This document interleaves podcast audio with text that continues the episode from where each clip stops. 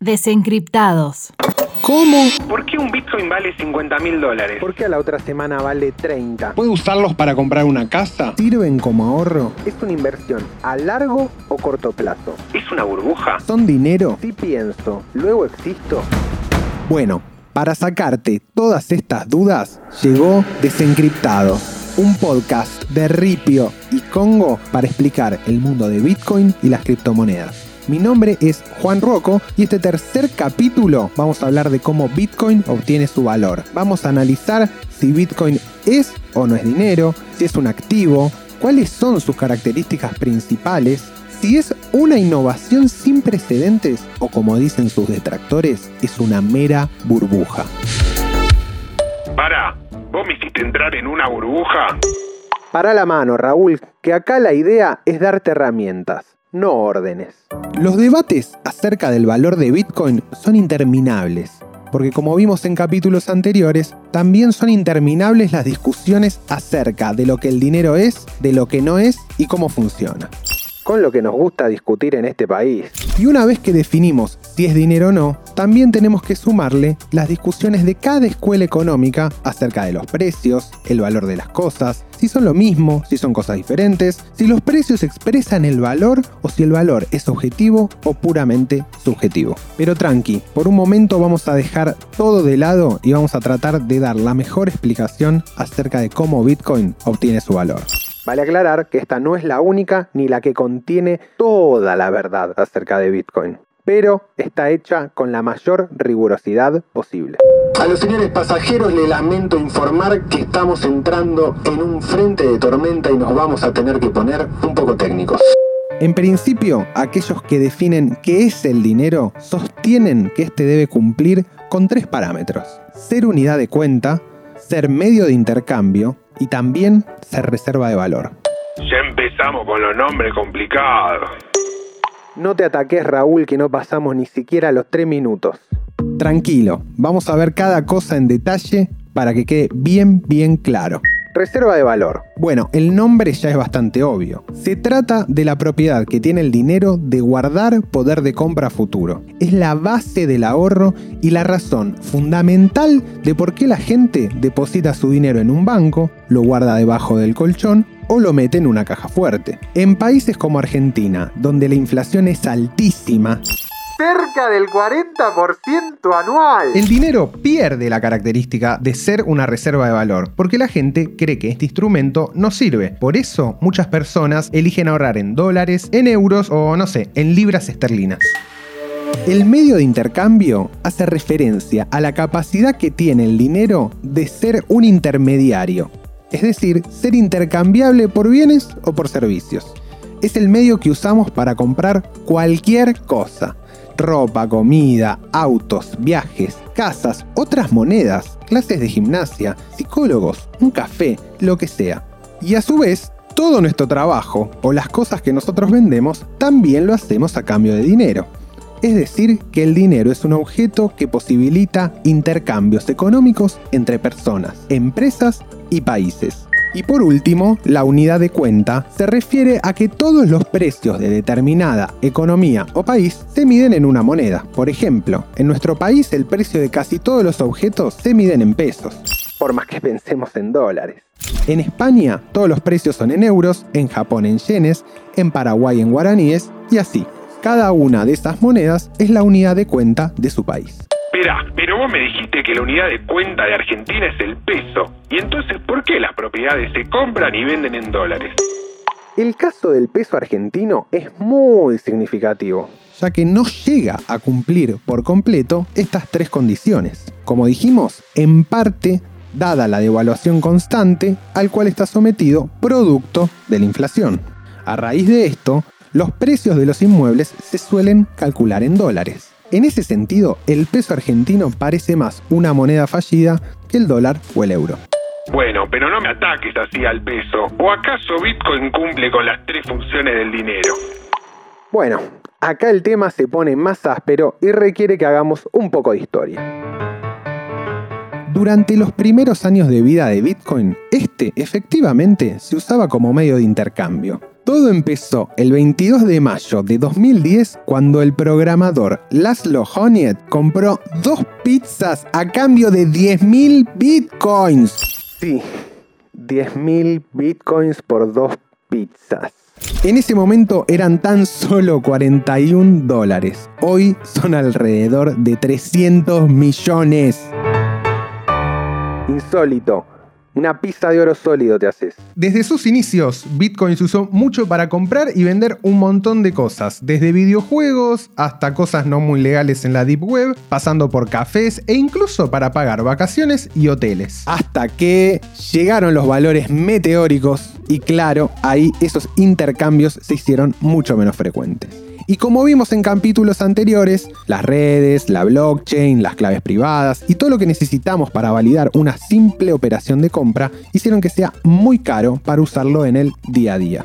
Igual este último año, plataformas como Mercado Libre ya están aceptando Bitcoin para operaciones inmobiliarias.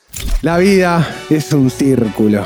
Bueno, pero no veo a nadie poniendo precios en Bitcoin, más bien todo lo contrario se sigue más al precio de Bitcoin en comparación al dólar que otra cosa.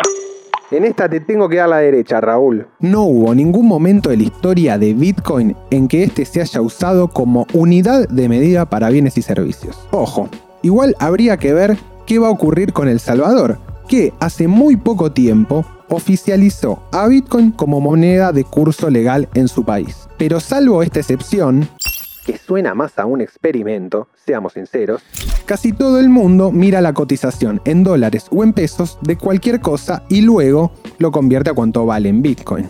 Y reserva de valor es raro poner plata en algo que un día sube, el otro día baja, después no sabe cuánto vale. Mi primo dice que se va a ir a cero. Mira, mandale un saludo a tu primo de mi parte, pero acá es donde la cosa se pone interesante. Si bien muchas veces se señala la volatilidad de Bitcoin como uno de sus problemas, también es cierto que hasta ahora, a largo plazo, siempre parece tener una tendencia al alza. Esto es bastante positivo a la hora de pensar a Bitcoin como una reserva de valor. Si alguien compra Bitcoin con pesos y en un año o dos vuelve a mirar la cotización de ese dinero, es muy probable que no solo no haya perdido contra la devaluación, sino que haya ganado y mucho. Por ejemplo, en 2012 un Bitcoin valía 13 dólares, que en ese momento equivalían a la friolera de 64 pesos argentinos. Al momento de grabar este podcast, un Bitcoin vale 5.398.000 pesos. Lo dije bien, ¿no? En 9 años pasó de 65 pesos a 5 palos y medio. Por otro lado, el oro, que sí es un activo y que es uno de los resguardos más usados que existen, también está sometido a cierta volatilidad en su precio. Pero en el largo plazo nadie duda que es mucho más conveniente que ahorrar en dinero común como los dólares, los pesos, etc. Por eso, muchas veces se habla de Bitcoin como el oro digital. Pero más allá de si Bitcoin cumple o no con estas condiciones para hacer dinero, lo que Bitcoin hasta ahora logró casi de forma única, y es una de las condiciones que lo hacen valorarse tanto es que es un resguardo contra todo el sistema financiero mundial. Para ponerlo en criollo, antes del nacimiento de Bitcoin, si tu gobierno elegía imprimir guita mansalva, no te quedaba otra que quedarte callado o intentar conseguir alguna porción de otra moneda que supongas más valorada. Algo que es muy complicado para la gente común. E incluso en nuestro país, por las restricciones del cepo, no podías hacerlo. Puede parecer una boludez, pero ahora, desde tu teléfono, podés acceder a una moneda que te protege contra todo eso. Bitcoin. Ya pareces un vendedor de filtro de agua. Pero ¿cómo sabes que mañana Bitcoin va a seguir valiendo lo mismo y que como dice mi primo no se va a ir a cero? Es una buena pregunta. Pero, en primer lugar, hay que saber que Bitcoin es una inversión y que las inversiones conllevan cierto riesgo. Como cualquier inversión, ya sea un edificio de pozo, comprarte un auto, comprar un paquete de vacaciones. Y que para entrar en Bitcoin hay que estar dispuesto a correr ese riesgo. Por eso, si no querés riesgo, Bitcoin no es para vos. Esto sí es un financial advice. Nunca inviertas plata en Bitcoin que no estés dispuesto a perder. Por otro lado, a lo largo de la historia, la humanidad usó un montón de objetos como reserva de valor. Ahora nos parece lo más natural del mundo usar papeles de colores con cara de próceres o animales. Pero hasta hace no mucho se usaban objetos rarísimos. Oro y plata, sal, tabaco, sí sí, tabaco. O también, como hace muchos miles de años, se usaban caracoles de mar, dientes de animales y cosas por el estilo. Esto nos habla de que el dinero y el valor que representa es en definitiva una convención social. Entonces, si suficiente cantidad de gente se pone de acuerdo en que, no sé, los osos de peluche se consideran dinero, entonces los osos de peluche serán nuestro nuevo dinero. Bueno, medio como los Funko Pop, ¿no? Por ejemplo, durante la hiperinflación que sufrió Alemania después de la Primera Guerra Mundial, producto de que tuvo que pagar los costos de toda la guerra, el dinero valía tan poco que la gente empezó a usar cigarrillos como moneda. Bueno, pero no me venga con esa historia, porque yo entonces puedo agarrar cualquier cosa y decir que dinero. Mirá, acabo de inventar la Raúl Coin. ¿Me querés comprar?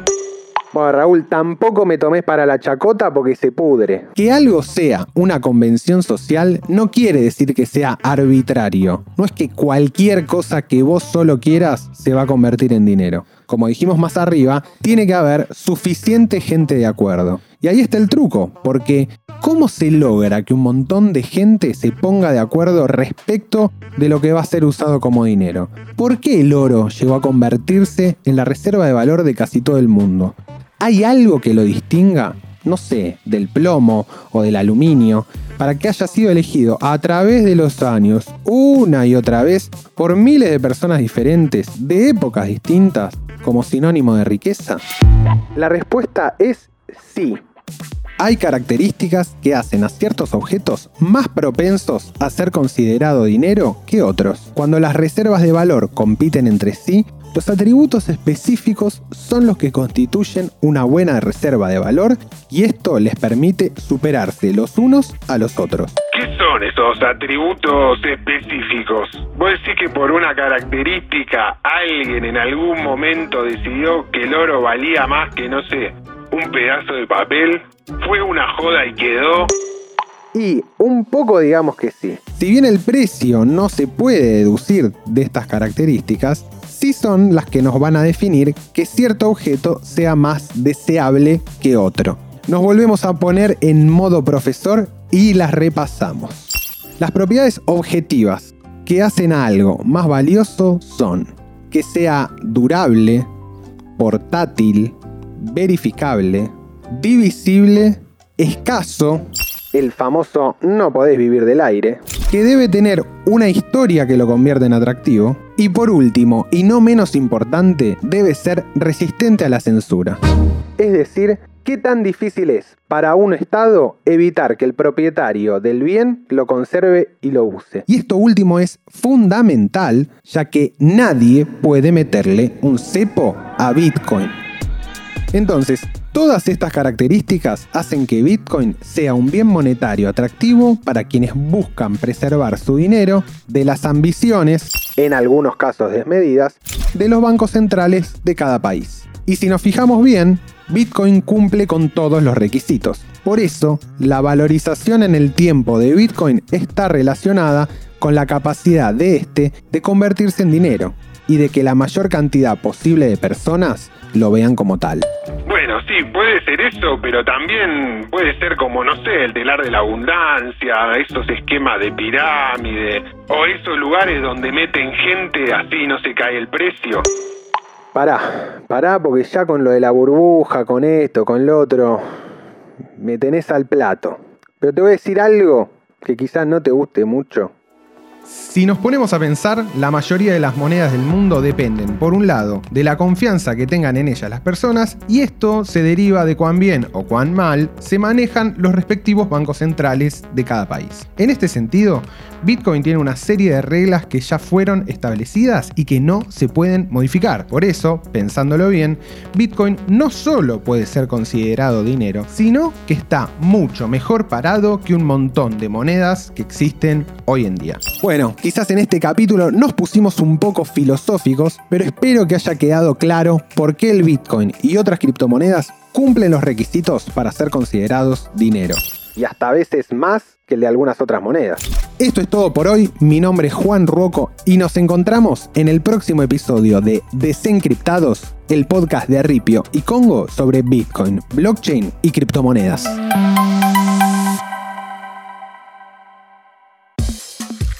Fue un podcast de Congo.